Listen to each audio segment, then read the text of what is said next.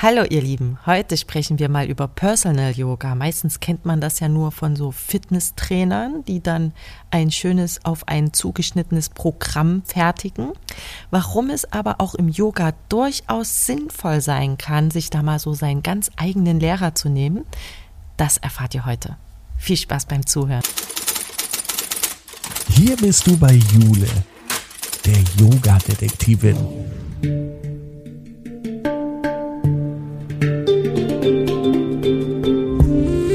Begibt sich mit dir auf Spurensuche in der Yoga-Welt. Finde dein Yoga.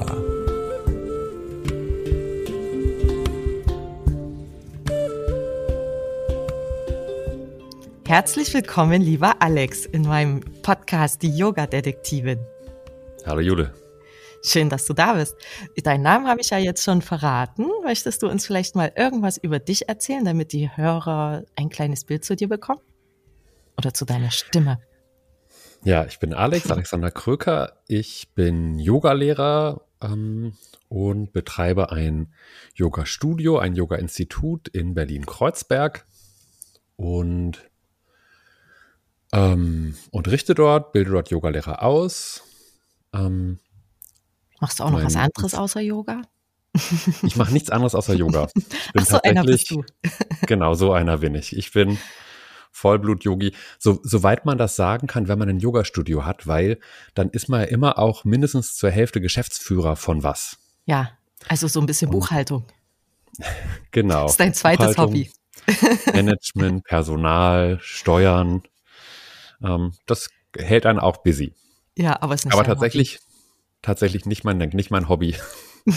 das ist mein Beruf, genau. Wir wollen ja heute mal über Personal Yoga sprechen. Und du hast ja mit deinem Yoga-Studio da vielleicht auch, äh, weiß ich nicht, bessere Möglichkeiten, das anzubieten. Also wie komm, bist du überhaupt darauf gekommen, das anzubieten? Ja. Okay, Personal Yoga. Ähm, also erstmal Personal Yoga könnte man salopp einfach Yoga Einzelunterricht nennen. Wir kommen vielleicht nochmal dazu, warum ich das nicht so nennen möchte. Hm. Aber grundsätzlich ist ja die Frage, warum, was für Gründe könnte es geben, dass jemand sagt, ich möchte Unterricht allein bekommen und nicht in der Gruppe. Ja. Und dass das relevant sein könnte, habe ich so in den ersten Jahren meiner, meiner Yogalehrertätigkeit erfahren. Da hatte ich eine, eine Konstellation, wo ich so zwei Kurse angeboten habe, noch als Student nebenbei. Ähm, der eine, den, der eine hieß Yoga sanft und der andere hieß Power Yoga. und ähm, das waren noch die Zeiten von ABs und dann habe ich immer den AB abgehört und dann ähm, war das so ein kleiner Sport von mir, aufgrund der Stimme und des Tonfalls zu erkennen, wofür die Person sich anmelden wird. Mhm. Und dann gab es also immer so, yo, hi, ne, hier ist der Mike. Also ich wollte mich mal für das Power Yoga anmelden. Ne? Und ähm, also nächsten Donnerstag ne, bin ich dabei. Ähm, sagt Bescheid, wenn es irgendwas braucht. Bis dann. So. Und dann gab es halt, ne, und dann war halt der, der nächste Spruch so, hallo, hier ist die Susi. Und also, ähm, ich wollte mal fragen, wegen diesem Yoga sanft, ob da noch ein Platz frei ist. und ähm, es war halt so, so ganz klar zu merken, dass diese beiden Angebote zwei unterschiedliche ähm, Menschentypen ansprechen. Ja. Und das Interessante war dann aber, dass ich dann halt nach einer Weile so für mich zu der Überzeugung gekommen bin, für das, worum es im Yoga geht, nämlich zumindest zu einem großen Teil Balance, ist es so, dass die, dass die Menschen tendenziell erstmal gar nicht unbedingt das wählen, was ihnen gut tun würde, Hm. sondern das wählen, was sie schon gut können. Ja, das, Ja. ja. Hm. Ist ja auch leichter, ne? Muss man sich Ist ja auch leichter. quälen. genau, ist ja auch leichter, aber halt eben ist im Hinblick darauf, ein Gleichgewicht herzustellen, auch nicht so effektiv. Hm. Und deswegen war das dann irgendwann so mein, meine größte Errungenschaft, wenn dann irgendwann nach einem halben Jahr oder einem Jahr der Mike kam und wieder auf dem AB war, tun wir mal so zumindest, und meinte, yo, hi Alex, hier ist der Mike. Also du sag mal, ich wollte mal dieses Yoga sanft ausprobieren, weil halt irgendwie, ne, so, ich habe jetzt in einem Yoga-Unterricht verstanden, wird mir vielleicht ganz gut tun. Hm. Ne? Und kann man dann auch. Ja, ja, ja, total. Und genau, das heißt, bei den erfahrenen Yogis hat sich das irgendwann umgedreht, dass die halt verstanden haben, ah, okay, das, wo es mich von selbst hinzieht, ist wahrscheinlich eher das, was mich in meinen Tendenzen bestärkt, was ich schon gut kann, aber was mich auch nicht so viel weiterbringt. So in der Komfortzone bleiben. Ja, in der Komfortzone bleiben, genau, klassisches Stichwort dazu. Hm. Und dann habe ich halt irgendwie, ne, in dem hat sich das so entwickelt, dass ich gemerkt habe, Mensch, eigentlich ähm, ne, braucht jeder halt ein anderes Yoga. Ne? Und ähm, das ist dann halt der erste, das erste Verständnis ist, dass das so konstitutionsspezifisch, nennen wir das in der Yogalehrerausbildung, dass man eben guckt, was für eine Konstitution hat jemand und was braucht er dafür. Und das andere, was dann sogar noch einen Schritt weiter ist, ist, dass dann das natürlich auch situationsbezogen ist. Ne? Also es gibt Zeiten, da braucht jeder, egal was für ein Körpertyp er ist, einfach mal so eine sanfte, relaxende, entspannende Yin-Yoga, Restorative Yoga, Yoga sanft, sanfte Yogastunde, wie auch immer du es nennen willst, mm. weil das einfach die Situation gerade erfordert. Aber manche Leute sagen auch, hey, irgendwie, wenn ich Stress habe, dann brauche ich das erstmal eine Kraft gehen zu können, bevor ich los, loszulassen, bevor ich loslassen kann. Ähm, andere sagen, du, egal wie erholt ich bin, so eine Vinyasa-Stunde stresst mich einfach. Und dann kommt man halt darin, dass es halt, dass man am liebsten eigentlich Leute immer nur einzeln unterrichten würde. Um so auf In einer perfekten Welt. Ja, aber man könnte ja theoretisch auch eine Stunde machen für äh, ich weiß nicht, wenn für so bestimmte Situationen, wo dann natürlich die Leute hinkommen, die in dieser Situation stecken. Genau. Oder du machst eine für, äh, für die äh, erschöpften, weiß ich nicht, Hausmütterchen. Ist vielleicht ein doofes ja. Wort. Aber genau, klar, das ist das, das ist auch das, wie sich für mich halt, wie das für mich begonnen hat, dass ich halt meinen jeweiligen Yogastunden bestimmte Titel gegeben habe.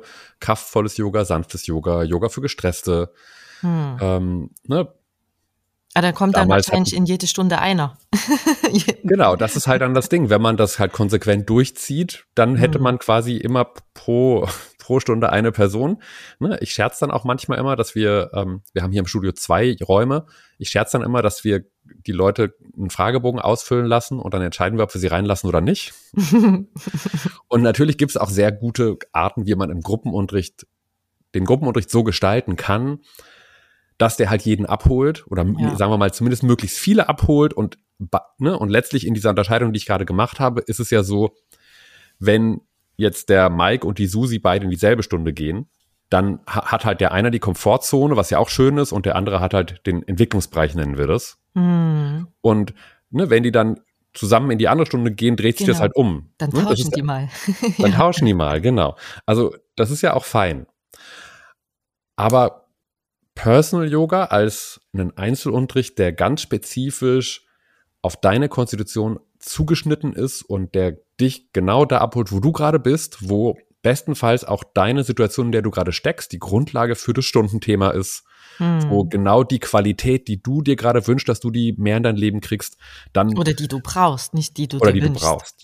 Ja, die du brauchst, genau. Das ist dann die Interaktion, wo dann die Personal Yoga Lehrerin erkennen muss und unterscheiden muss, wann will die Person das, was sie braucht oder wann muss man ihr sagen, eigentlich brauchst du doch genau das Gegenteil, ganz genau. Ja, ja. Aber dieses Spiel, das ist halt für mich das Besondere und das Tolle an Personal Yoga, dass man, dass man da halt hingehen kann. Mhm. Ja, man kann die ja auch ein bisschen austricksen, ne? wenn die sagen, oh, sie sind so geschafft, dann fängt man halt ein bisschen langsam an und macht es dann immer schwieriger und dann machen sie schon mit meistens.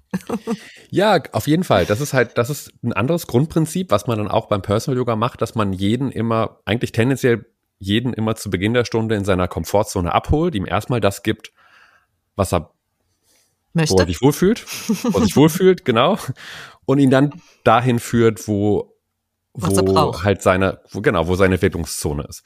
Ne, mhm. Und das ist aber natürlich eben bei jeder Person auch unterschiedlich. Ne, der eine braucht, dass er sich erstmal ein bisschen hinlegen darf, ein bisschen nach links und rechts drehen darf, bevor man in die Kraft führt. Und es ist dann eben auch von der Situation abhängig, quasi vom Grad der Erschöpfung zum Beispiel. Ne? Ja. Manchmal fängt man, denkt man, okay, der braucht es gerade, dass man, dass er sich auf den Rücken legen darf und ein bisschen tief durchatmet. Und dann merkt man aber, die Erschöpfung ist so groß, dass man sich den zwei, dass man die zweite Hälfte dann da unten bleibt. Hm. Ja. Oder eben, und das ist dann, also es gibt halt irgendwie so ganz grob unterscheiden wir im, zumindest in der Methode, die ich verwende, die heißt Element Yoga, ähm, eigentlich so zwischen so drei ähm, Kategorien oder so ne, quasi so drei Stilistika, die man anwenden kann. Das ist halt, ob es sanft ist oder kraftvoll und ob es statisch ist oder fließend ist. Mhm. Und das ist dann auch eben typenspezifisch von wie schnell jemand ist in seinem Geist und in seinem Stoffwechsel.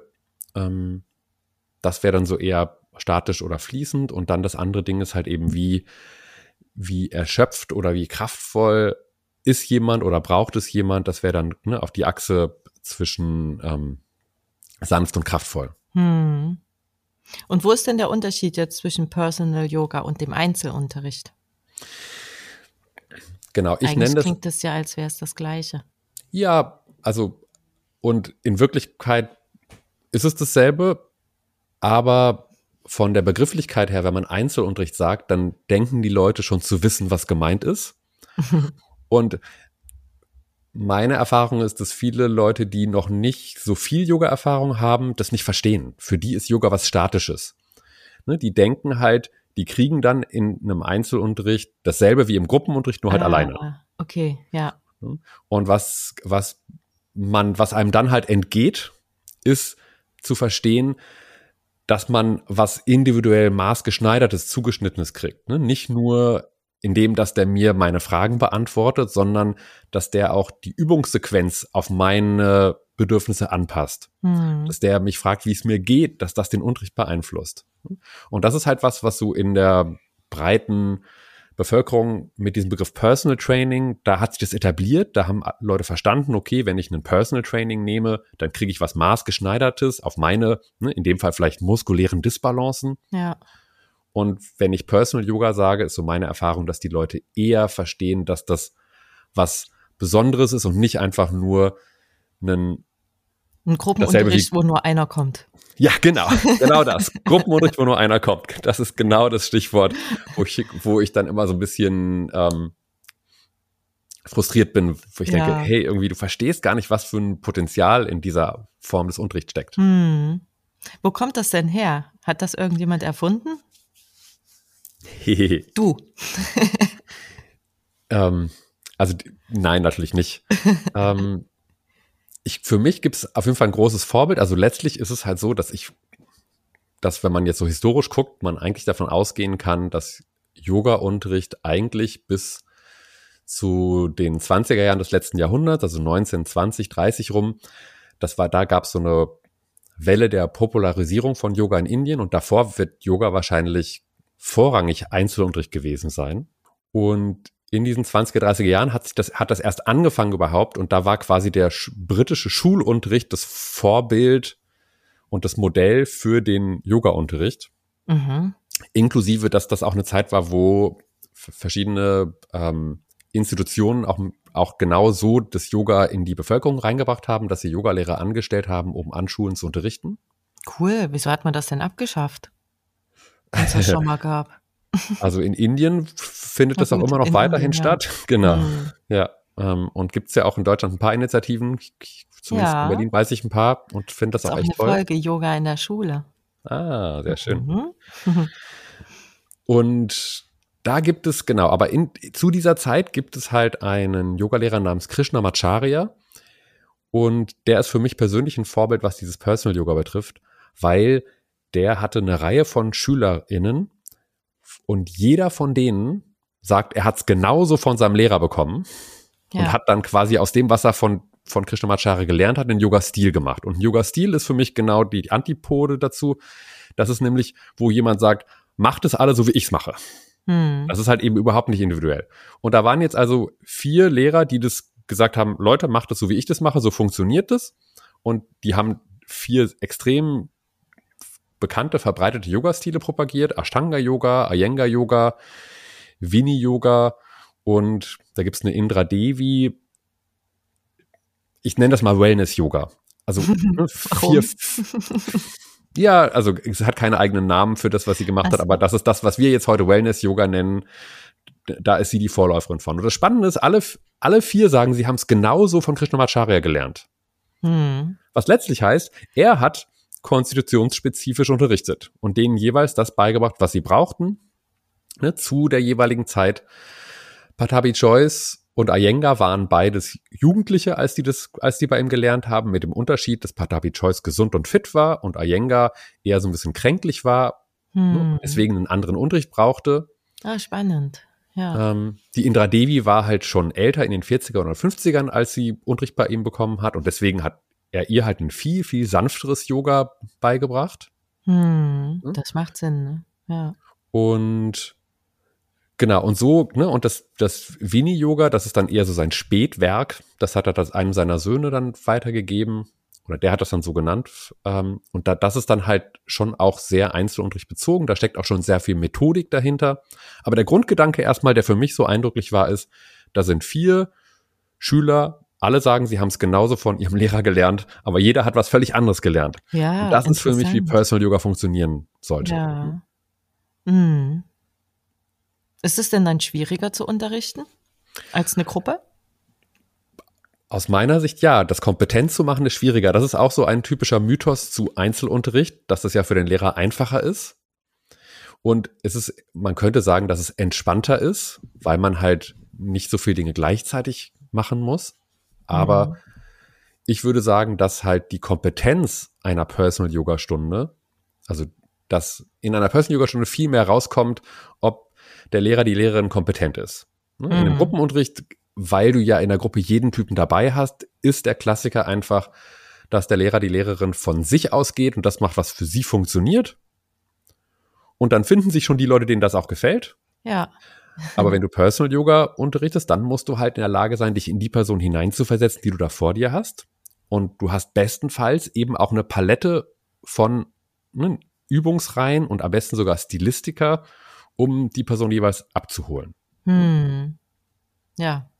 Das, ja, das leuchtet ein. Und dann hat man halt deswegen entsprechend auch bestenfalls ähm, eine lange Ausbildung oder sogar mehrere Ausbildungen in verschiedenen Stilen. Hm. Ne, Alles, was man dann dazu lernt, erhöht halt das Repertoire. Hm. Und holt mehr Leute ab, die kommen können. Genau, und holt mehr Leute ab oder holt die Leute, die kommen, besser ab. Mhm. Ja.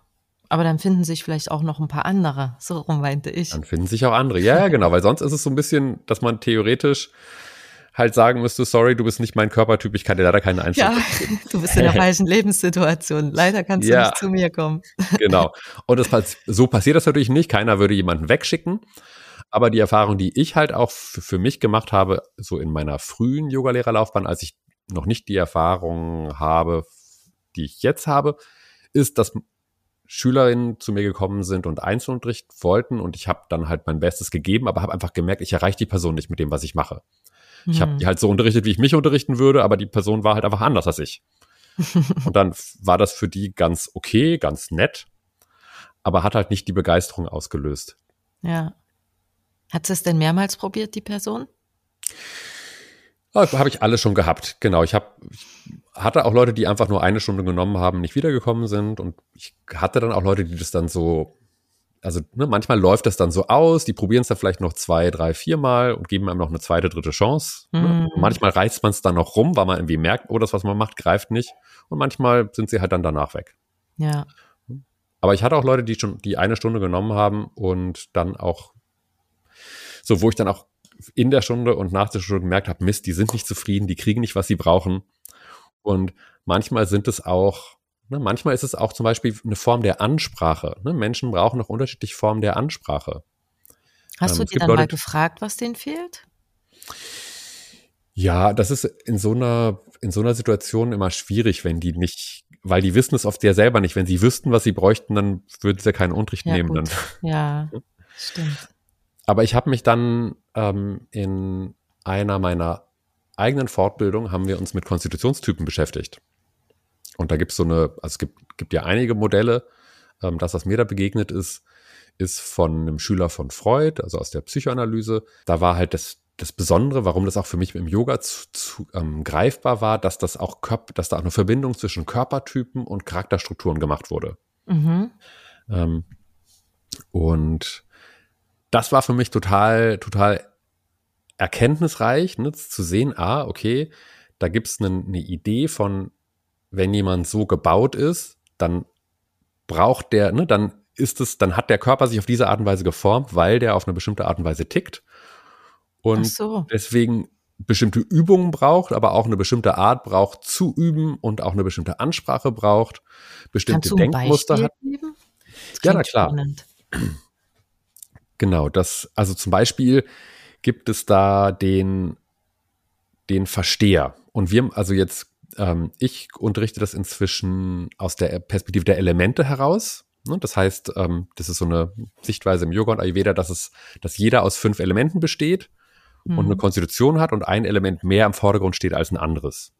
Okay. Und bei dem Versteher ist das Raumelement das Präsente. Und das ist jemand, der ist sehr im Kopf, sehr in seinen Gedanken und seinem Verständnis, der spürt seinen Körper nicht so sehr, mhm. ähm, ist entsprechend auch nicht so kräftig, macht auch oft die Erfahrung, dass Dinge nicht auf Anhieb funktionieren, sondern dass es halt eine Systematik braucht und ein systematisches Herantasten an das Ziel. Und das ist jemand, der unbedingt immer verstehen will, was er macht. Und wenn man so, ne, weil das ist, das ist halt seine Lebenswelt. Das ist das. Warum das ist, soll ich denn jetzt ist. den Fuß hier vorstellen? Ja, genau. Was macht das? Und wenn du dem halt sagst, hey, irgendwie nimm den Fuß so, weil dann entlastet es das Knie, dann ist er total glücklich. Dann hat er das verstanden. Dann wird er das ab jetzt immer umsetzen, weil er verstanden hat, worum es geht. Das ist ja dann, das klingt ja nach einem einfachen Schüler. Naja, also auf der anderen Seite ist das halt jemand, der nicht so sehr in seinem Körper steckt, weil er so viel ja. in seinen Gedanken ist. Und der braucht halt eben auch ein sehr systematisches Rangehen, ne? Weil, also, weil der halt auch nicht so belastungsfähig ist hm. in dem. Ne? Der, ähm, da muss man auch mit Erholungszeit und Belastungsintensität sehr stark schauen. Das ist jemand, der schnell gestresst ist. Ja. Ähm, wo auch man also auch versteht? gut dosieren muss. Ja, auch wenn er es versteht, trotzdem ist genau, ist das ist also ist halt einfach, ist der schnell rausgerissen hm. aus aus seinem Körper. Ne? Und deswegen ist es zum Beispiel da total wichtig, auch so zu unterrichten, dass die Aufmerksamkeit sehr auf den Moment gebunden wird. Zum Beispiel viel Spüransagen zu machen, ist für diese Person total wichtig, um sie mit der mhm. Aufmerksamkeit immer wieder im Körper zu halten, sonst haut er die ab. Ne, für den ist, obwohl der eigentlich diesen Yin-Aspekt total brauchen würde, ist es so, wenn du den in so eine Übung fünf Minuten steckst, dann läuft er dir weg, dann kommt er nie wieder. Da rattert in seinen Kopf, hä? Ja, genau, dem, dem mhm. gehen die Gedanken durch. Ne? Ähm, deswegen lieber fünf Übungen eine Minute, die alle was ähnliches machen, aber immer mal wieder so ein bisschen Wechsel, ist für den, fühlt sich für den auch schon wie, wie eine Ewigkeit an. Hm. Und währenddessen zum Beispiel Energielenkung ist so ein klassisches, ähm, so eine klassische Sache, die man diesem, den, ich nenne den den Versteher, mhm. die man dem gibt, dann hat er innerlich was zu tun, dass er mit der Aufmerksamkeit oder Energie, Energie ist in diesem Sinne einfach Aufmerksamkeit durch den Körper wandert, dass man dem eine Richtung gibt, dass man dem irgendwas gibt, was er mental tun kann, während er übt, damit er nicht mit den Gedanken woanders hingeht. Ja, schön. Und, und äh, jetzt quasi der Gegenpol zu dem Versteher, wer wäre der? Ähm, der, also der Gegenpol zum Versteher wäre der, wäre der Typ mit dem Erdelement als dominanten Element. Hm. Könnte man den Richtigmacher nennen. Ähm, das ist so jemand, der ist halt überhaupt nicht im Kopf. Der ist sehr pragmatisch, sehr bodenständig. Mhm. Ähm, der ist auch ein bisschen schüchtern und nicht so, nicht so offen. Der ist auch nicht so nach außen orientiert. Dem ist auch egal, was andere Leute, also dem ist auch, die sind Ziele und Pläne sind für den und Visionen und dieses Systematische, das ist für den alles egal. Für den ist einfach nur wichtig, dass er die Sachen so macht, wie sie richtig sind. und wenn du den davon überzeugt hast oder wenn für den klar ist, dass das, was er macht, richtig ist, wenn, wenn du den von einer, von einer Struktur überzeugst, dann macht er die, dann zieht er die durch. Hm. Und der hat, ne, der ist super gut mit Standübungen zum Beispiel und da lange drin bleiben, so, der hat Sitzfleisch. hat manchmal auch einen Stock im Arsch. so. Ähm, und das ist jemand, dem muss man das nicht erklären, sondern da ist halt wichtig, einfach klar zu sein, klare Prinzipien aufzustellen. Der ist auch, der reagiert auch auf Autoritäten. Also wenn der dich als Lehrerin akzeptiert hat, da, dafür musst du sorgen. Wenn das der Fall ist, dann folgt er dir und dann zieht er das Programm durch, was du ihm gibst. Den, dem kann man super gut auch zum Alleine üben bringen. Mhm. und dem muss man nichts erklären, ne?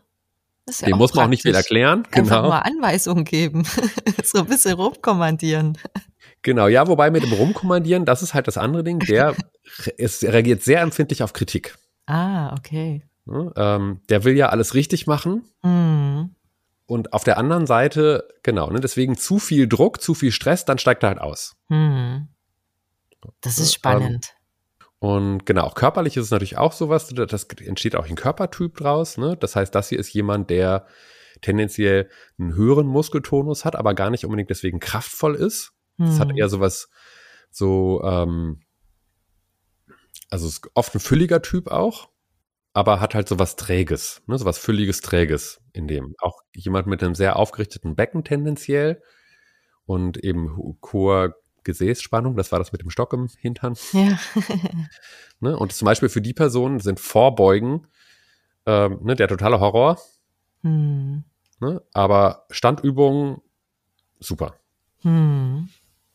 Das ist ja wirklich interessant. Da siehst du ja quasi schon, wenn derjenige reinkommt, was der für eine Stunde braucht. Genau, das wäre das Ziel. Das ist für mich kompetentes Personal Yoga, dass jemand reinkommt und ich sehe, was der, naja, aber dann, dann habe ich die, dann habe ich die Konstitutionsspezifik. Ich habe noch nicht die Situationsspezifik. Ja gut, aber das hilft einem ja auch schon mal viel. Dann brauchst Ja, du nur noch Fall. fragen, wie es ihm geht.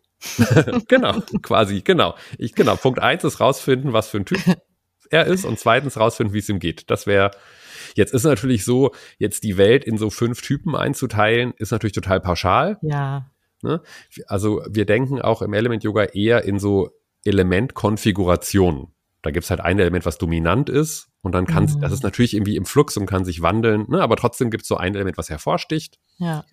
Und dann gibt's halt manchmal Spielformen von diesen fünf Typen, aber grundsätzlich ne, ist die Idee, die, dass ich zum einen gucke, was für eine Konstitution hat jemand und dann gucke ich, wie ist die drauf und wie kann ich ihr in dem Moment, wo sie jetzt gerade ist, helfen. Ja, super. Ist ja eigentlich fast das Gleiche, was Ayurveda mit der Ernährung macht, ne? Ja, genau. Mhm. Das ist, das ist ja, und deswegen ist das mit den Elementen als Basis, ist ja die Basis von, von Ayurveda genauso wie Yoga. Hm. Ähm, und Ayurveda hatte halt mehr die Ernährung im Fokus. Ähm, und im Yoga geht's halt um die Asana-Praxis. Ja. Es gibt noch so einen kleinen Unterschied. Und zwar beim Ayurveda ist der Fokus sehr auf den Ausgleich.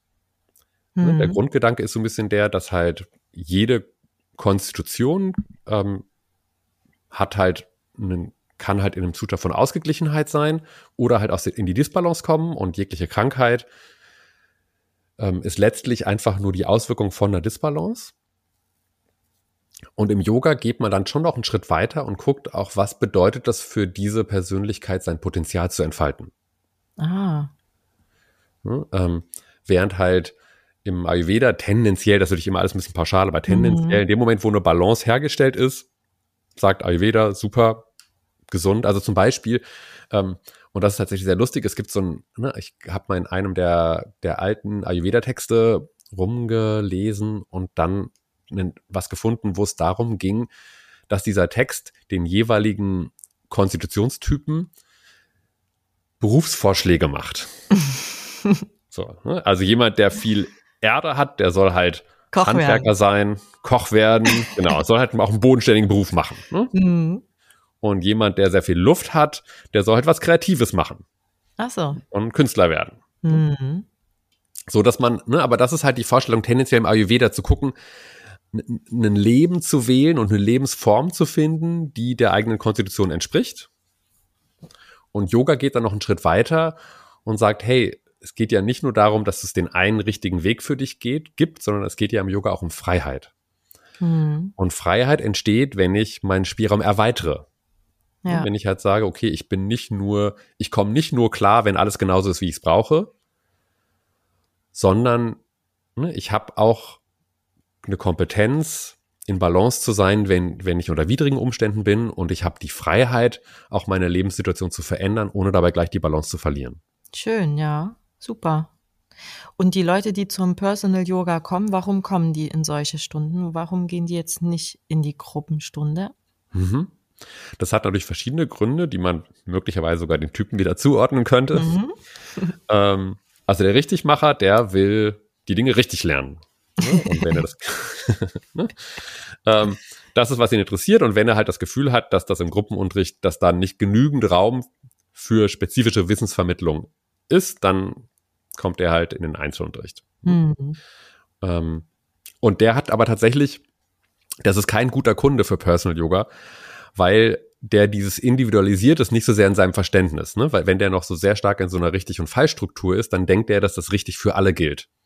Ach so, ja. Ne? Deswegen ist das tatsächlich ne, nicht so der klassische klassische Personal Yoga Kunde. Aber wenn, dann ist das so seine Perspektive. Ich hatte zum Beispiel, Mhm. hier ist mal ein Beispiel. Ähm, ich hatte mal eine Person, die eine Personal Yoga Stunde äh, gebucht hat und die kam dann mit ihrer Yogamatte und einem Edding und wollte, dass ich ihr die richtige Fußposition Ach, für ihre Übungen einzeichne. ja. Also, dann hat sie einen Haufen für ihren- Füße auf der Matte und einen Haufen Hände.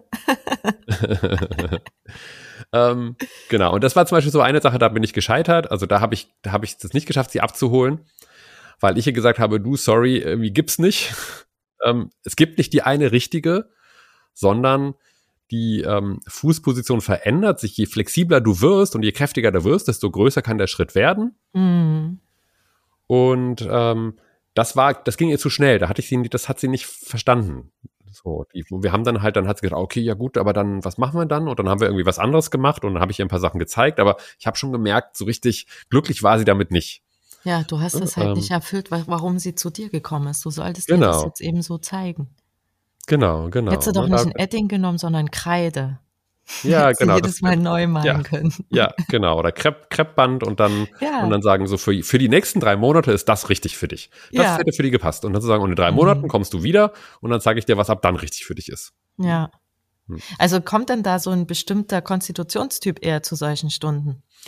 Ja, ach, also wie gesagt, auch wenn das nicht der klassische ist, der, der Erdtyp, dann ähm, kommen ja auch die mal, aber es gibt schon, also zum Beispiel, es gibt den Beziehungstyp Mhm. Und der ist tatsächlich, für den ist halt persönliche Beziehung und individuelle Betreuung total wichtig. Und das Okay. sind auch welche, wenn die sich für Personal Yoga entscheiden, dann ziehen die es auch durch. Ne? Dann ist das, wird es für die, wenn die das einmal für sich entdecken, dann könnten die sich nicht mehr vorstellen, in, in, in Gruppenunterricht zu gehen, weil die halt, ne, die, die finden halt gerade diese individuelle Betreuung ganz wichtig. Ähm, und die haben halt verstanden, dass sie dann, dass sie davon profitieren. Die wollen auch die persönliche Beziehung, die wollen auch jemandem, den sie erzählen können, wie es ihnen geht. Und schätzen das total, dass sie was halt für sich bekommen, was halt wirklich auf Ja. ihre Bedürfnisse angepasst ist. Ähm, genau, dann gibt es, es gibt so ein, das wäre, das wäre Beziehungstyp, den, der ist halt so Wasser und Luft sind so die beiden Elemente für den. Dann gibt's so den, den Machertypen, der, Den Manager. ähm, ja, genau, der also Feuerelement, der, der Manager oder auf jeden Fall jemand, das ist so, das ist so die, der, der Typ, der halt zielstrebig ist, ist aber auch, muss nicht unbedingt Manager sein, weil der Machertyp will ja selber machen. Es gibt noch den, Ach so, nicht nur noch den- delegieren. nicht nur delegieren, genau. es gibt noch den anderen Typen, der, der vielleicht dann eher der Manager-Typ ist. Das ist jemand, so eher der, der Handwerker, der, ne, der Meister, der halt irgendwie macht und kontrolliert und Leute im Griff hat und irgendwie kann auch ein Manager sein. Ne? Aber das sind halt Leute, die zum Beispiel auch oft Leistungssport machen ähm, und die Entwicklung wollen ne? und die Mhm. irgendwas, die irgendeine Kompetenz erlangen wollen. Die kommen zum Beispiel und sagen, ich möchte gerne einen Handstand lernen. Ich möchte gerne Ach einen Handstand ja. können. Wie viele Stunden muss ich nehmen, damit ich einen Handstand kann? So. Mhm. Ne, dann setzen sie sich so ein Ziel, irgendwas, was sie halt finden, was sie, was sie halt, was ihnen irgendwie wichtig ist für das, was sie machen, ne, irgendwie und oft ist es dann auch irgendwas, was für die, für den Machertypen muss es, hat es oft auch eine, eine Alltagskompetenz. Hm. Das kann auch sowas sein, wie ich hatte mal einen Typen, der kam und meinte, hey, irgendwie, ich war gerade, ich war gerade letztes Wochenende auf einer auf einer Party und man konnte nur auf dem Boden sitzen und ich habe so gelitten und ich habe ich habe mir vorgenommen, ich muss was tun. Jetzt zeig Ne? mir, in wie vielen Stunden Dass ich kann nicht ich so länger auf dem Boden bin. sitzen? Ja. Und und der ist der ist für ein ganzes Jahr lang zweimal die Woche gekommen. Krass. So, ähm, der hat natürlich dann währenddessen auch entdeckt, dass es für andere Sachen gut ist. Ja. Ne? So, aber die Ausgangsmotivation war dieses, ich will das können. Ich will auf dem Boden sitzen können. Hm. Klar, irgendeinen ist so- Grund braucht man und der muss schlimm, schlimm genug sein, sonst macht man es ja nicht. Ja, manchmal ist es Leidensdruck auch, genau. Also Mhm. natürlich auch Schmerzen ist ein klassisches, klassischer Grund, warum Leute zum, ähm, ne, zum Einzelunterricht kommen, weil sie auch verstehen, im Gruppenunterricht funktioniert es nicht, weil ich habe Schmerzen und die anderen nicht. Ja. Oder ich habe so woanders als die anderen. Oder, oder ich habe sie woanders als die anderen. Dann sollten die anderen eigentlich auch zum Einzelunterricht zum Personal Yoga kommen. Ja. ähm, genau. Und dann gibt's noch so einen, ähm, dann gibt's halt noch was, das wäre vielleicht für mich eher der Manager-Typ, der ähm, bei Wilhelm Reich, bei diesem Psychotherapeuten heißt es der Challenger Defender, also so ein Herausforderer-Typ, so ein Mhm. Alpha, wir würden, so salopp würde man sagen, ein Alpha-Typ. Okay. Ne? Und das sind halt Leute, die einfach sagen, wenn ich was mache, mache ich es richtig und wenn ich Yoga mache, dann halt Einzelunterricht, damit ich möglichst schnell einen Fortschritt mache. Hm. So, und das sind zum Beispiel Leute, die, sind- die sind halt sehr kritisch Sch- Lehrern gegenüber. Ne? Ähm, Okay. Und die werden dich halt erstmal beäugen, bevor sie sich entscheiden, ob sie bei dir dann Einzelunterricht nehmen. Äh. Und Zeit haben sie wahrscheinlich auch nicht. Zeit haben sie natürlich, also die haben, genau, die haben halt auch viele andere Ziele und, ähm, und ihr Ja. Leben ist wichtig. Du musst dann quasi die 60 Minuten Yogastunde in einer halben Stunde machen. ja, ja, ja, genau. Genau. Ja. Ah ja, das ist ja super spannend mit den Typen. Also das macht ja wirklich Sinn, dann in so eine Stunde zu gehen. Aber man muss ja auch irgendwie da den richtigen Lehrer dafür finden, ne? Das ist ja auch nicht so einfach jetzt aus der anderen Sicht. Also für dich Ja, passen als Lehrer vielleicht nicht alle Schüler, aber für den Schüler muss ja auch der Lehrer passen. Worauf könnten die Schüler denn achten bei Ja. ihrer Wahl? Genau, also bestenfalls hast du natürlich, also erstmal ist wichtig zu verstehen, dass einfach nur Yoga-Lehrerin zu sein nicht ausreicht, sondern dass es halt schon irgendwie um Zusatzkompetenzen geht Mhm. und dass man, wenn man schon Einzelunterricht nimmt, das auch bei jemandem machen sollte, der halt wirklich erfahren und kompetent ist. Und welche gucken- Zusatzkompetenzen braucht man? Naja, also eine Sache wäre eben zu gucken, hat die Person entweder Ausbildung in mehreren Stilen gemacht, so dass sie eben auch gucken kann, welches der Stil ist, der für dich richtig ist, Mhm. oder in oder und in einem Stil sehr sehr weit gelernt. Oder halt und das ist jetzt ein bisschen weiß ich nicht wie, wie leicht es von außen zu unterscheiden ist aber ich unterscheide bei dem was ich ausbilde auch zwischen Stil und Methode. Ne? ein Stil wäre halt wenn man halt sagt macht's genauso wie ich. Und eine Methode ist eben wo in dem wie man in einer Ausbildung Yoga lernt und dann auch unterrichten lernt, schon dieses Verständnis von Konstitution mit inbegriffen ist. Mhm. Was mir ganz wichtig ist, das, was ich mache und was ich unterrichte und ausbilde, nämlich dieses Element-Yoga, dass das eben so eine Methode ist. Und das Beste ist natürlich, dass man dann jemanden hat, der auch ne, in so einer Methode kompetent ist, Ja. die diesen konstitutionsbezogenen Ansatz schon in sich hat. Aber ansonsten einfach nur zu gucken, dass man einen erfahrenen Lehrer, eine erfahrene Lehrerin hat, ähm, wäre jetzt erstmal der allererste Punkt. Mhm. Und dann, und dann ist es halt so, dass halt, wenn man eben jetzt nicht sicher ist, ist natürlich so, wenn jemand in, in einer ähnlichen, eine ähnliche Persönlichkeit hat, in einem ähnlichen Lebenssituation ist, ähm, ne, ähnliche Charakterstrukturen hat, wenn man irgendwie also in diesem Sinne eine Verbindung spürt, ist das natürlich auch hilfreich, weil dann ist es für die Person nicht so ein großer Sprung. Ja, ja. Also sich sympathisch sein macht ja immer Sinn bei sowas. Ja, genau. Sich sympathisch sein ist immer, ist, ist immer eine gute Basis. ja, für beide Seiten, ne? Für beide Seiten, genau. Ja. Schön. Super, Alex, das war total interessant. Vielen Das Dank für diesen kleinen Einblick. Sehr gerne. Schön, dass du da warst. Hab mich gefreut, hier zu sein. Und in der nächsten Folge ist die Laura nochmal zu Besuch. Sie war schon mal da in der Folge 28 zum Pränatal Yoga, dem Yoga für die Schwangeren. Und in der nächsten Folge geht es um das postnatale Yoga, dem Yoga für die Mamis. Bleibt gespannt.